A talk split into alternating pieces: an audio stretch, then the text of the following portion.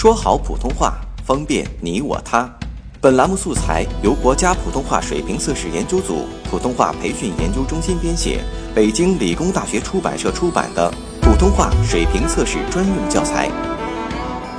上山微电台，跟你一起学说普通话。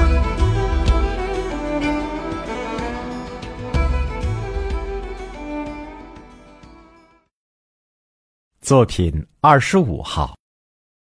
梅雨潭闪闪的绿色，招引着我们。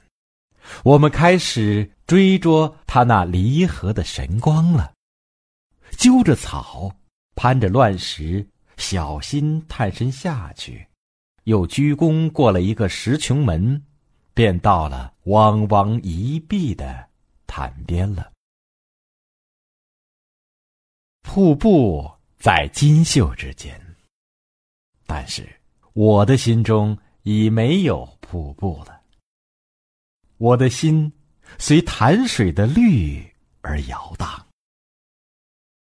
那醉人的绿呀，仿佛一张极大极大的荷叶铺着，满是奇异的绿呀。我想张开两臂抱住它，但这是怎样一个妄想啊！站在水边，望到那面，居然觉着有些远呢。这平铺着、厚积着的绿，着实可爱。它松松的皱斜着，像少妇拖着的裙服；它滑滑的明亮着，像涂了明油一般，有鸡蛋清那样软，那样嫩。它又不杂些尘子。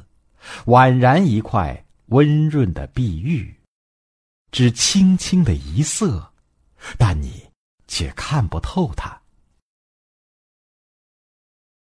我曾见过北京什刹海福地的绿杨，脱不了鹅黄的底子，似乎太淡了。我又曾见过杭州虎跑寺近旁高峻而深密的绿壁。